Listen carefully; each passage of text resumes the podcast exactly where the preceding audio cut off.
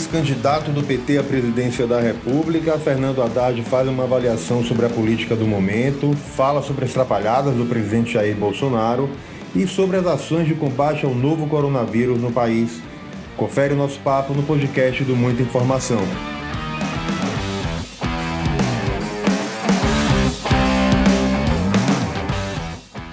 tudo bom? Tudo bem. Prazer enorme ter o senhor conversando com a gente aqui nas redes do, do Grupo à Tarde. Primeiro, para saber do senhor como o senhor avalia o momento atual que a gente vive hoje no Brasil. Vivemos um momento muito tenso? Do meu ponto de vista, nós devemos estar exclusivamente concentrado na questão de saúde pública, cuidar da nossa população, garantindo que as pessoas tenham renda suficiente para atravessar esse período de isolamento, que deve ser de até 60 dias aí, nas próximas semanas, discutindo uma retomada. Mas nosso foco deveria ser a saúde das pessoas. O que a gente vê, infelizmente, é o governo federal tem um rumo claro, inclusive desautorizando prefeitos e governadores, num certo sentido até atrapalhando o trabalho dos governadores e dos prefeitos. E a questão da renda que a oposição aprovou no Congresso Nacional contra a vontade da área econômica, que queria oferecer 200 reais apenas para as famílias atravessarem esse período por mês, nós aprovamos 600 até 1.200. Então, essa é a renda necessária para que as pessoas possam atra atravessar sem risco para a segurança alimentar, para as nossas crianças. Nosso foco deve ser esse. E ponto. É o que o mundo inteiro está fazendo e não ficar arrumando briga com a Polícia Federal, com o seu Moro, com o seu Mandetta. Nós estamos sem foco. O governo federal está se concentrar única e exclusivamente nessa agenda de saúde e de economia. Como o, o senhor viu as declarações do ex-ministro Moro ao se demitir do cargo na última semana contra o presidente da República? Olha, as, as declarações são todas muito graves. O Moro basicamente acusou o presidente de, que, de querer interferir na Polícia Federal para proteger os filhos. Claramente é disso que se trata. Se abrir os jornais de hoje, o que, que tem lá? A notícia de que quem vai assumir o Ministério da Justiça é padrinho de um dos filhos e quem vai assumir a Polícia Federal é parente de outro, do outro filho dele.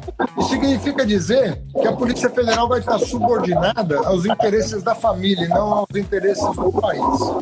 Lembrando que há dois filhos do Bolsonaro que estão sendo investigados. O senador Flávio Bolsonaro, por peculato, segundo a Polícia Federal, ele teria desviado dinheiro público do, do gabinete de secretário, do salário dos funcionários públicos, para lavar o dinheiro tanto numa, numa franquia de uma loja de chocolate, quanto em construções irregulares feitas pela milícia do Rio de Janeiro. Ou seja, um negócio gravíssimo. E o outro filho está sendo acusado e investigado de patrocinar e encabeçar a chamada máfia das fake news. Ou seja, aquele grupo que inclusive se encastelou no Palácio do Planalto e que acaba com a reputação das pessoas por meio da disseminação de notícias falsas, que é o que já está, que é o que está acontecendo com todo mundo que se opõe ao Bolsonaro. Você acaba sendo vítima de uma ação de fake news para acabar com a sua reputação. Então, são dois esquemas criminosos que estão sendo investigados que têm como líderes dois dos seus filhos. Então, essa é a razão pela qual ele teve que afastar o Moro, que não é santo, como a gente sabe. Moro pediu uma pensão para a família caso acontecesse alguma coisa para ele, quer dizer, pediu uma vantagem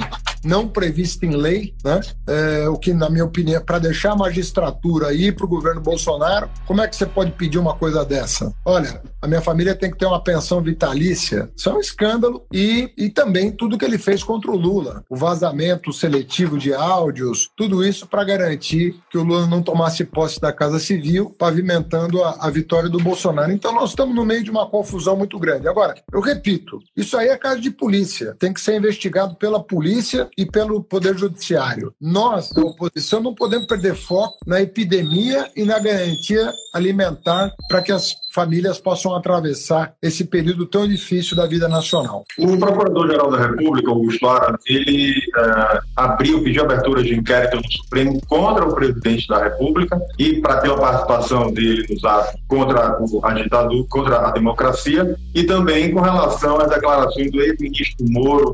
Qual a expectativa do senhor? O Supremo vai, vai investigar a fundo esses atos na, na sua interpretação? Olha, na verdade ele tem que investigar, né? Não é se ele vai ou não, eu não sei, mas é dever do Poder Judiciário provocado pelo, pela, tanto pela PGR quanto pelo Ministério Público, porque nós temos que no, nos lembrar que o Moro ele perdeu o foro privilegiado. Ele que tanto foi crítica, crítico do foro privilegiado, só agora ele perdeu o foro privilegiado. Ele nunca abriu mão do foro privilegiado. Significa que ele vai poder ser investigado como qualquer cidadão pelos crimes cometidos enquanto juiz na violação de sigilo da presidente da República e do ex-presidente Lula, inclusive uma quebra seletiva do sigilo para induzir o Supremo a tomar uma medida sem amparo nos fatos, mas também como ministro. Eu repito, você não pode pedir para o presidente eleito, quem quer que seja, uma lei que te favoreça. Ele hoje voltou a dizer que re, reafirmou que ele pediu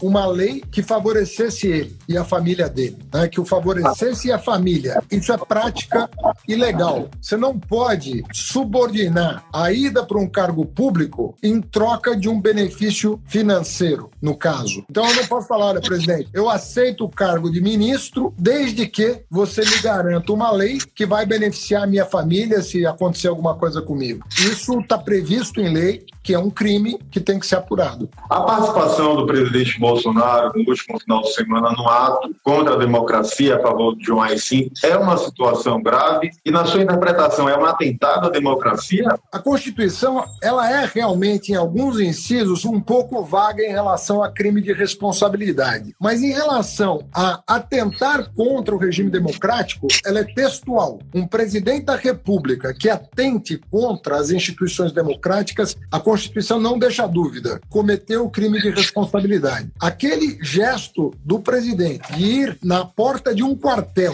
fazer coro com um bando de alucinados, pedindo a volta da ditadura militar e o fim das garantias individuais, você, como jornalista, por exemplo, estaria vulnerável se você fizesse uma entrevista ou uma reportagem que fosse crítica ao governo Bolsonaro, se o Supremo e o Congresso estiverem fechados. Você vai recorrer a quem? Então, depois de uma ditadura, você, na sua profissão, você pode ser preso a qualquer momento por uma opinião. Esse gesto está caracterizado na Constituição Federal como crime de responsabilidade atentar contra as instituições democráticas. Que as pessoas precisam entender que elas podem não gostar do Rodrigo Maia, elas podem não gostar de um ministro do Supremo.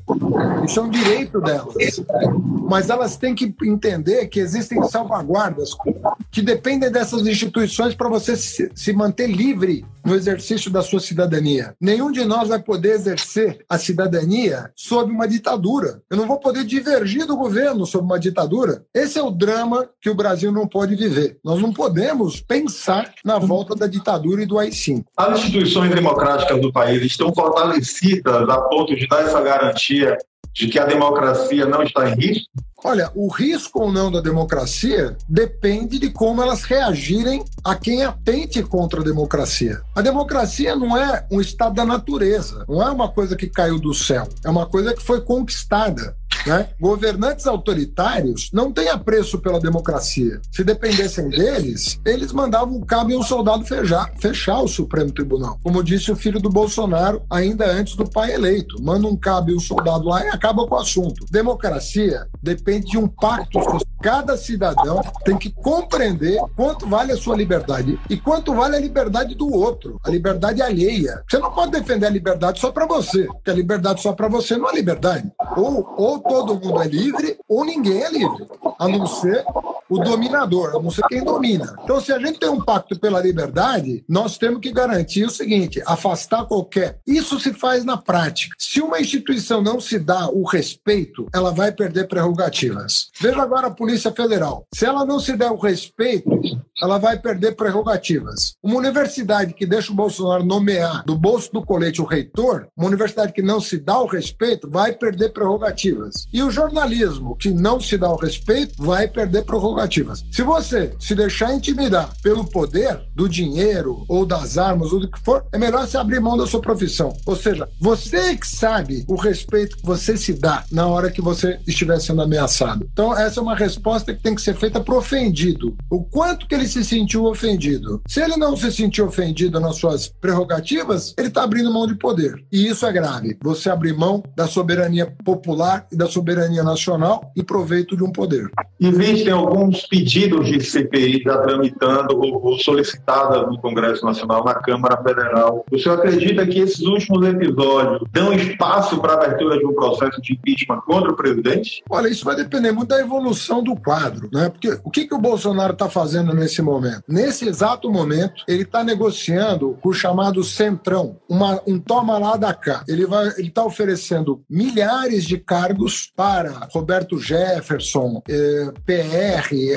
Eles trocaram de nome esses partidos porque eles estão sempre tentando trocar de, de, de camisa, trocar para sumir no espaço. Eles não querem aparecer. Esse povo não gosta de aparecer. Eles gostam do poder sem aparecer. O que, que eles estão reivindicando para o Bolsonaro? Nós vamos blindar você e a sua família, nós não vamos deixar o Congresso investigar vocês, mas nós queremos os cargos que nós estamos pedindo. São cargos-chave que mexem com muito dinheiro, com empresários e tudo mais. É isso que está em negociação nesse momento. Eu tenho ouvido de Brasília que esses partidos não estão nem aí para o Mandetta, para o Moro, não estão nem aí para o que está acontecendo, para o ato na frente do quartel. O que, o que eles estão focados nesse momento é em abocanhar uma fatia grande dos cargos de segundo e terceiro escalão do governo federal, até porque eles não querem aparecer muito, então eles não querem ministério, ser ministro, eles querem o, o comando das autarquias, que é lá que mora o perigo. E é ali que.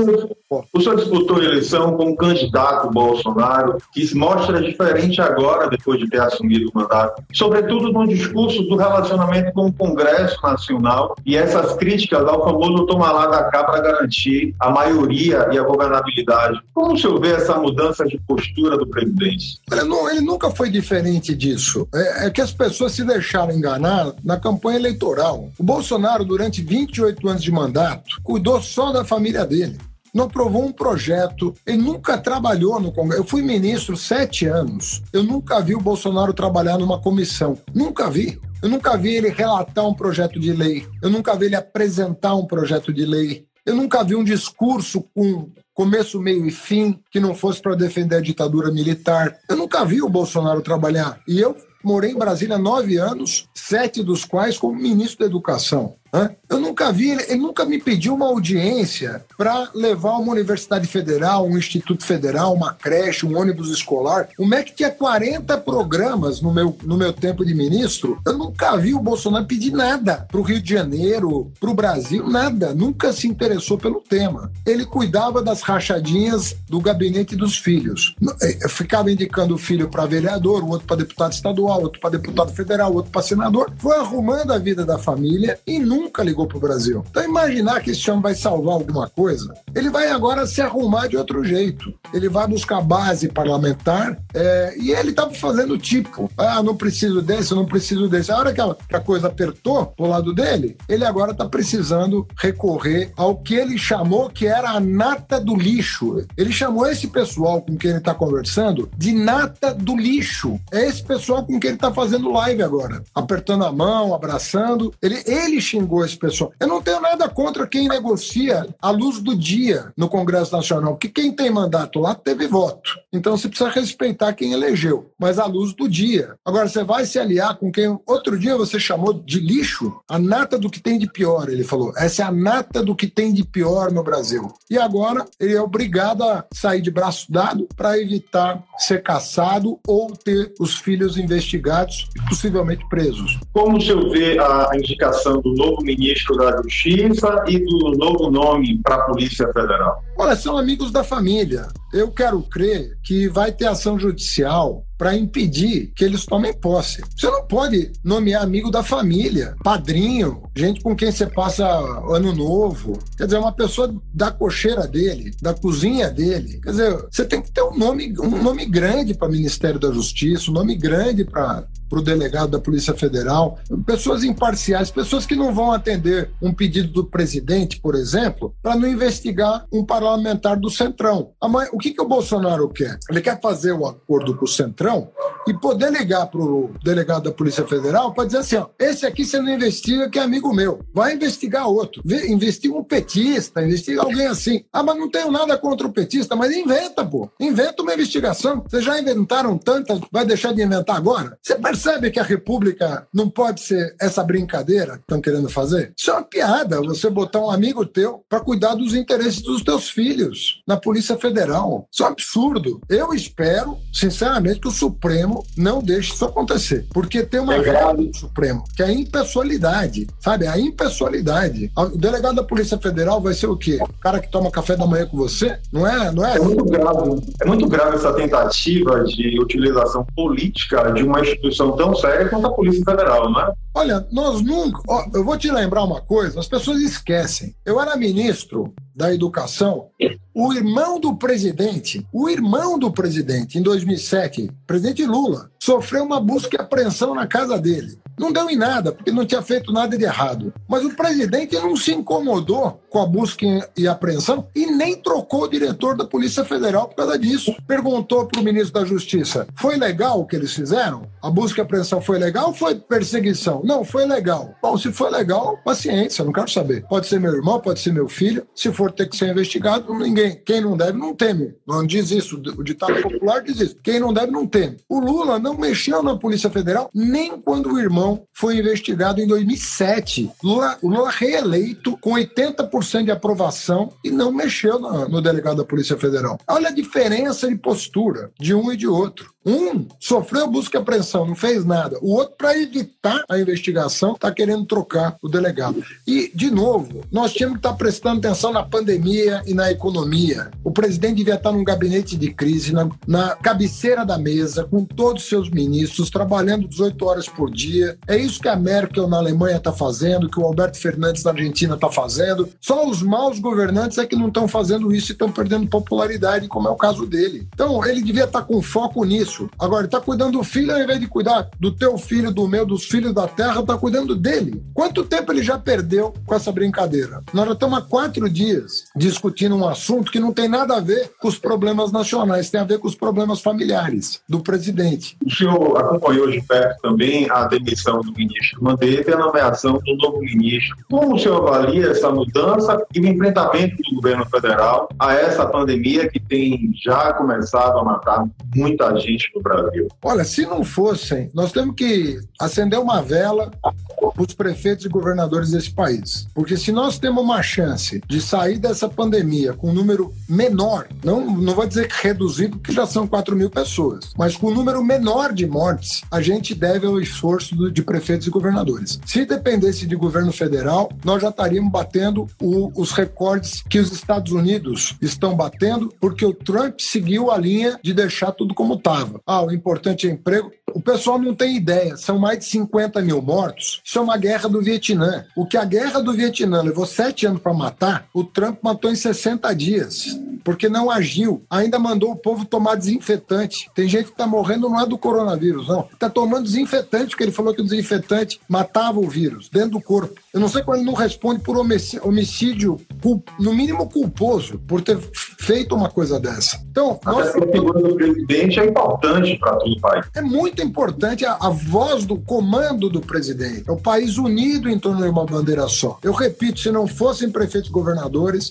essa curva de pandemia já teria batido recordes. Nós estamos segurando. Óbvio que temos que sair do isolamento. Alguém vai ficar isolado a vida inteira, mas isso tem que ser bem feito. Se tiver que ficar 40 dias, 50 dias, fica. E depois vai liberando aos poucos e monitorando com teste em massa, com leite de UTI e garantindo que o número de altas seja superior ao número de internações. Senão o sistema entra em colapso. Então tem, tem método para isso. E o Bolsonaro é o que men menos segue método científico, porque ele acha que não tem aquecimento global, ele acha que não estão devastando a Amazônia, ele acha, é tudo da cabeça dele, ele acha que a cloroquina é boa para todo mundo, e ele vai falando as coisas, em vez de seguir a técnica para todo mundo sair vivo dessa, que é o que todo mundo quer, e o, o quanto antes. A pandemia, ela dá sinais de que vai invadir o calendário eleitoral e já há discussão muito grande sobre a mudança da data da eleição e, inclusive, prorrogar, adiar o mandato de prefeitos e vereadores. Qual a avaliação do senhor sobre isso? Bom, eu sou terminantemente contra prorrogar mandato. Você foi eleito para quatro anos, você fica quatro anos. Agora, se tiver que adiar por algumas semanas a eleição, num caso dramático, como aconteceu na França, na França, a prefeita, imagina, foi, foi para o segundo turno. Eles tiveram que adiar o segundo turno, porque estava no pico da pandemia. Então, óbvio que por uma questão de saúde pública, você pode ter que adiar algumas semanas uma eleição. Mas isso pode ser feito. Em vez de você fazer em outubro, você faz em novembro, faz em dezembro. Hoje o Brasil tem uma técnica de apuração, você sabe o resultado no dia. Mesmo dia você sabe o resultado da eleição. Então não tem problema nenhum. Se tiver que adiar 30 dias ou 45 dias em função de um desdobramento da pandemia que ninguém quer, que a gente quer que em agosto, setembro já esteja bem.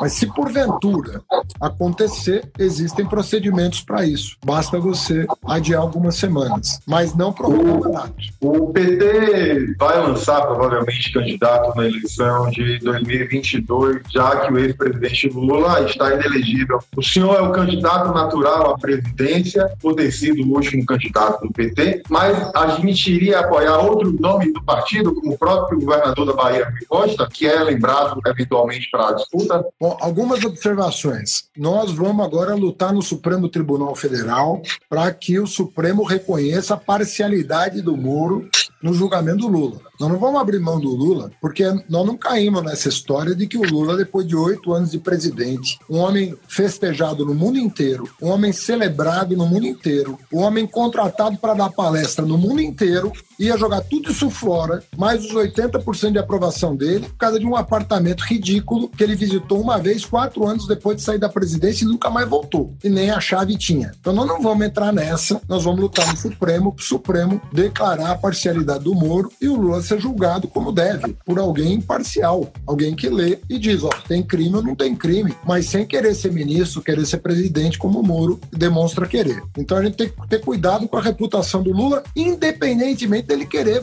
ser candidato. Não tem nada a ver com ele querer ou não ser candidato. Tem a ver com a figura dele, com a reputação dele que ele construiu ao longo de 50 anos de vida pública. 50 anos de vida pública. Então, alto lá, nós vamos brigar no Supremo pelo que a gente acha justo. Ninguém está querendo passar a mão na cabeça de ninguém. Aquilo que a gente acha justo, por tudo que eu falei aqui. Segundo lugar, nós temos quatro governadores, três dos quais reeleitos: Camilo Santana, Wellington Dias, Rui Costa temos Jacques Wagner, que foi convidado para nos representar em 2018, que é um grande nome da Bahia, duas vezes eleito em primeiro turno, fez um sucessor, foi bem votado para o Senado, é uma pessoa respeitada no PT, de maneira que o PT tem muitos bons nomes. E o Rui é um bom nome do PT. É mais um bom nome que merece todo o respeito nosso. A, a eleição ficou configurada contra o PT e os antipetistas. O senhor acredita que essa onda de, de desgaste desgaste do Partido dos Trabalhadores já diminuiu? Isso já vai ser perceptível na próxima eleição municipal ou ainda um desgaste muito grande para o Partido dos Trabalhadores em todo o país? Olha, eu, eu vou te ser sincero, eu sei que vou ser contestado no que eu vou dizer, mas eu sou cientista político, eu estudo eleições. É óbvio que, sendo parte interessada, a minha opinião tem que ser relativizada, mas eu vou te dizer com muita certeza, eu acompanhei as pesquisas. Se não fosse fake news, o Bolsonaro ia perder a eleição. Não ia ganhar a eleição. Agora, ele dinamitou ele dinamitou a verdade com disparos em massa. Foram bilhões de mensagens disparadas. Isso custa dinheiro, não é assim. Do exterior, usaram 400 mil números de celulares diferentes para disparar essas mensagens para o Brasil e confundir a opinião pública. Então, eu acho que o Bolsonaro não ganharia a eleição sem fake news. E com tudo que ele fez, com tudo que fizeram contra o Lula, contra o PT e contra mim e minha vice na campanha, ainda assim eu fiz 47 milhões de votos, o equivalente a 45% do eleitorado no segundo turno. Então, o PT, o povo, sobretudo o povo do Nordeste, olha, eu visitei o Nordeste a pedido. Eu conheci o Nordeste como todo paulista conhece. A gente conhecia o litoral. Quando eu mudei para Brasília em 2003, é, quando o Lula foi eleito, eu comecei a, a conhecer o interior do Nordeste, conhecer o sertão do Nordeste, conhecer o Cariri, conhecer o oeste do São Francisco, conhecer a Bahia para valer, o sul, o oeste da Bahia, o norte de Minas, que é parecido com a Bahia, que, que interage com a Bahia, o, o São Francisco inteiro. Eu comecei a conhecer o povo do Nordeste, levamos universidade para todo canto, Instituto Federal para todo canto, bolsa de estudo para todo canto, caminho da escola para todo canto, creche para todo canto. O Nordeste não é só o Bolsa Família. O Nordeste é o Fundeb, é o Piso Nacional do Magistério, é a transposição, são as universidades federais, são os institutos federais. Mudou a cara do país. Era a região que estava desde o século XVII, estava esquecida nesse país. Você sabe uma região, eu estou falando para você como professor de economia, desde o século XVII que essa região estava esquecida. Passou o 18, o 19, o 20 teve um esforçozinho ali com Getúlio, com a Sudene, muito pouca coisa aconteceu. Nós conseguimos em 12 anos de governo transformar a região. Então o PT é muito forte, o nordestino sabe o que a diferença de vida, que é um governo e outro. Então eu acho que no sul-sudeste também está havendo uma mudança, uma compreensão sobre o papel do campo progressista, nem falo só do PT, que nós temos outros partidos que merecem muita consideração e que compõem um campo muito forte na defesa do interesse do trabalhador. Existe alguma possibilidade de recomposição com o ex-candidato Ciro Gomes, já que vocês militaram durante muito tempo em, em lados ah, corretos, juntos, e na última eleição a gente viu ah, ele fora do processo eleitoral no segundo turno, que acabou facilitando a vitória do Bolsonaro. Olha, em política, é, eu, eu, primeiro que tudo é possível, e segundo, que tem coisas que são possíveis e desejáveis. Possíveis e desejáveis. Tudo é possível, nem tudo é desejável. Por exemplo, quem ia imaginar o Bolsonaro, um ano de governo, abraçando Roberto Jefferson e celebrando o governo Bolsonaro? Quem imaginar? Ou seja, tudo é possível. Mas nesse caso não é desejável. Agora, o Ciro e o Lula conversarem é possível e desejável.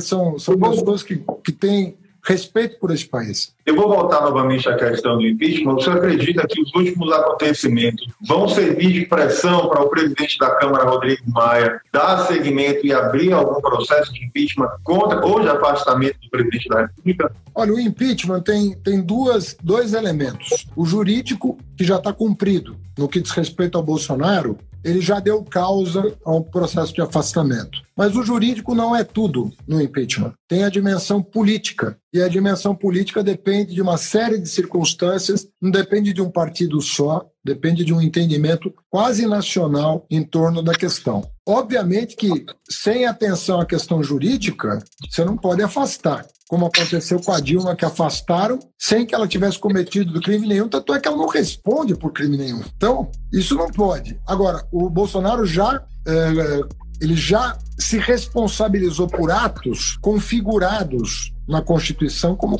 como crime entendeu? Então isso já está dado. Agora a política depende da evolução do quadro. Vamos ver as CPIs em relação aos filhos, em relação às fake news. Tem várias CPIs ou abertas ou em tramitação. Essa, é, a evolução do quadro pode desembocar nisso. Agora, lembrando que 20 dias atrás, eu e o Ciro assinamos um documento conjunto dizendo que o Bolsonaro não tinha condições de governar o país, não tinha capacidade para isso. Ele estava mais, mais atrapalhando o país do que ajudando. Como conciliar os dois desgastes? A gente vive uma pandemia ah, sem precedentes que tem impactado na vida de todo o país e um novo processo de impeachment agora iria prejudicar muito mais, sobretudo o setor produtivo, pela insegurança jurídica que isso poderia causar. Como conciliar e avaliar o, nível de desgaste que uma medida como essa possa acontecer agora? Então, por isso que eu digo que é um processo delicado, não é um processo simples. Nós não estamos numa situação normal, o presidente está mais atrapalhando do que ajudando ajudando. A área econômica está desmontada. Os rumores agora são de demissão do ministro da Economia a qualquer momento. Hoje ele teve que reafirmar a autoridade do ministro, porque estava todo mundo no final de semana dizendo que o Guedes era a bola da vez. É, ele já demitiu, acho que, sete ministros de 20 em, em um ano, é, nem sempre por boas razões. Gente que já deveria ter sido demitida não foi, gente que não deveria ter sido demitida foi. Então não tem critério para demissão. Quem explica a permanência do ministro do Turismo à frente da pasta depois de tantas acusações contra ele? Quem explica a inoperância do Ministério da Educação? Inoperância, não faz nada. Quem explica a permanência do ministro das Relações Relações Exteriores, toda semana é, arruma um conflito internacional. No entanto, o Mandetta, que estava lá sendo é, bem avaliado porque mudou de posição, ele era contra o SUS, ele era contra mais médicos e ele mudou de posição, aí ele é demitido. Então, você veja que não tem critério. Né? O, Guedes pode ficar, pode não ficar, quem vai assumir o lugar dele? Então, quando a gente fala de, da, da turbulência econômica, tem que ver a turbulência econômica que é gerada pelo próprio governo, porque o governo não está fazendo nada. O, o Bolsonaro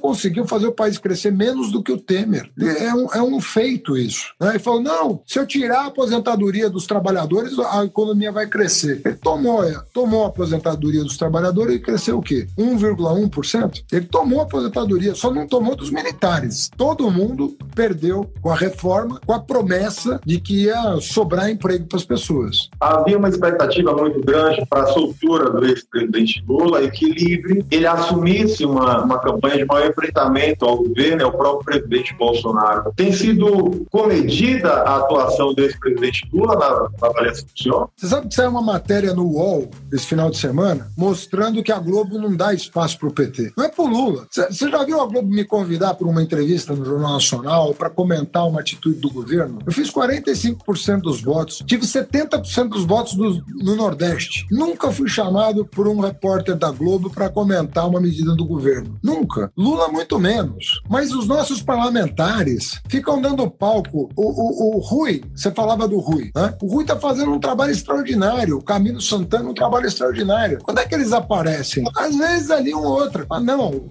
nós não temos vez no, nos meios de comunicação. E a Globo tem aí mais da metade da audiência, não, e, e, e não vou nem falar de Record, né? Porque aí a Record é pior ainda, né? Porque a Record tem ligação estreita com, com o Bolsonaro por causa do, do Edir Macedo. Né? E aí é que não entra mesmo, entendeu? Então nós não temos essa oportunidade que você está me dando aqui para conversar com os teus ouvintes, é uma coisa muito rara na, nos meios de comunicação de massa. Você está sendo democrático, abrindo espaço, mas isso não acontece. Não acontece nem em programa pequeno. Pega o Roda Viva, que é um programa conhecido. Onde é que chamaram um petista lá? Não chamam. a gente percebe, ao avaliar as pesquisas que estão publicadas, que a avaliação do presidente Bolsonaro ela só faz cair. Isso é um indicativo de que parte do eleitorado que votou nele já começou a se arrepender, como a gente percebe reforçado na onda de panelaços quando tem qualquer tipo de aparição dele na televisão? Eu acho que sim, mas eu acho que a gente tem que considerar também que ele tem uma base de apoio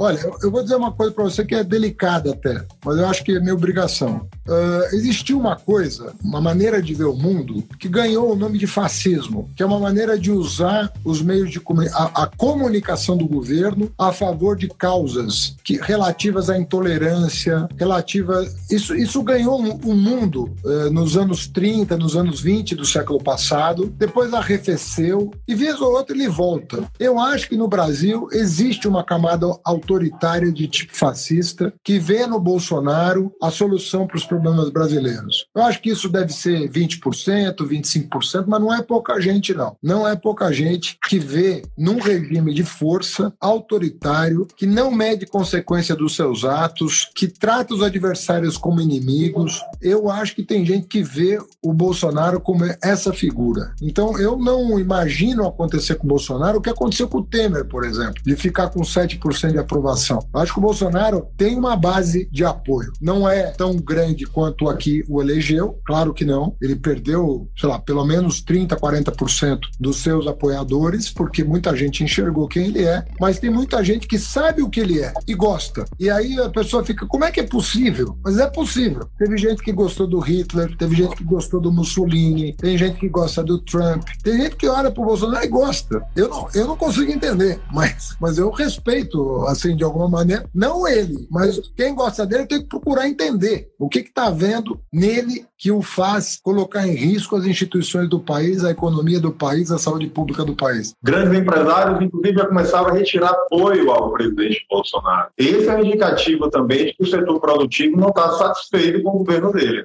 Pois é. Assim como tem empresário que está achando ótimo, está cortando direitos trabalhistas. Porque você sabe que o Bolsonaro já, todo momento, ele vai lá e tira uma casquinha da CLT. Agora nós derrotamos ele, a MP, a medida provisória 905, mexia em 42 direitos dos trabalhadores, nós conseguimos derrotar o Bolsonaro. Mas vira e mexe, ele vem com uma, uma mudança da legislação e, e fica assim. Ele sempre tirando uma, uma lasquinha do trabalhador e passando para o patrão. Não tem nada contra o patrão. Eu fui pequeno empresário a vida inteira com meu pai, eu fui comerciante, eu fui construtor, eu fui consultor de empresa. Nada contra. Agora, o cara só olhar o empresário, só olhar para o empresário, quantos são os empresários do país? E a massa de gente que está precisando ver o salário mínimo melhorar um pouquinho, ver, sabe, coisas básicas da população. Para finalizar, eu queria que o senhor deixasse uma mensagem para as pessoas que estão acompanhando a gente pelas redes sociais, que vão ler a gente depois do Jornal à Tarde. O que fazer nesse momento de pandemia, de crise política, onde a população, de um modo geral, está tá tão sensível mesmo e atingida por toda essa instabilidade e essa imprevisibilidade sobre o que vai acontecer? Bom, em primeiro lugar, prestar muita atenção, acompanhar os movimentos do governo e da oposição. A oposição está conseguindo muita coisa. A oposição está com uma, uma agenda, por exemplo, na coisa dos 200 reais que passou por 600, foi a oposição que fez. A gente derrotou várias propostas do Bolsonaro em relação à Previdência que ia lascar ainda mais o trabalhador. Né? Ele quis mexer no BPC, quis mexer na aposentadoria rural, quis mexer no direito trabalhista da juventude. Nós estamos conseguindo bloquear as ações ruins e aprovar medidas boas. Essa semana tem uma questão fundamental para a Bahia. Pergunte ao seu governador. Se nós não aprovarmos uma lei que está tramitando, que é de iniciativa da oposição, para garantir a receita dos governadores e dos prefeitos, os serviços públicos vão parar na cidade Quem está fazendo isso? A oposição, porque o governo está bloqueando a votação no Senado. Nós já votamos na Câmara. O que eu quero te dizer é o seguinte: não, não perca as esperanças. Nós, nós temos liberdade para defender o país, nós estamos firmes no Congresso, mesmo sem a cobertura da Rede Globo, nós estamos firmes lá, lutando pelos seus direitos, estamos tendo vitórias não tão expressivas quanto nós gostaríamos. Não é um governo que nós faríamos, nós faríamos um governo diferente desse, mas existe força política no país defendendo os seus interesses. Se você puder se manifestar sobre isso, é muito importante, sabe? Você no teu Twitter, no seu Facebook, você lutar pelos seus direitos. Você tem a sua, a sua forma de protestar também, mesmo que você esteja em isolamento. Vai para dar um jeito de fazer chegar a sua voz a nós do PT ou a outros partidos. Mas não deixe de exercer a sua cidadania, o seu direito sagrado de manifestar seu ponto de vista. Existe algum movimento para que o PT ou o próprio ex-presidente Lula comece a dialogar com os partidos de centro e de esquerda para uh, dar vazão a um processo de impeachment ou isso não está na pauta do Partido dos Trabalhadores?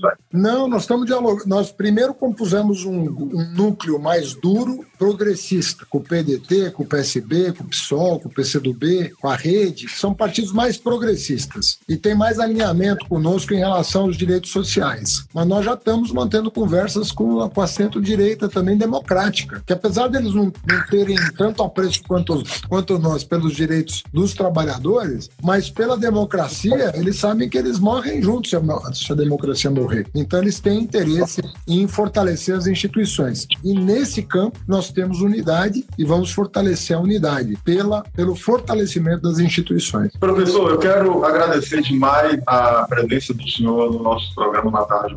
O Grupo à Tarde está à disposição para levar o jornalismo sério, de qualidade, com credibilidade, para que o leitor, para que o telespectador faça os seus juízos de valor e saiba escolher cada vez melhor os seus governantes e fazer o nosso papel na, na democracia, que é justamente de trabalhar para fortalecê-la. Parabéns pelo trabalho, muito bacana essa pluralidade, essa diversidade de vozes que vocês contemplam. Não dá voz só para um lado, dá voz para todo mundo, que esse é o papel da imprensa. Muito obrigado, viu? Obrigado, professor. Grande abraço. Abraço aos baianos queridos. Obrigado. Siga a gente nas nossas redes sociais e até o próximo podcast.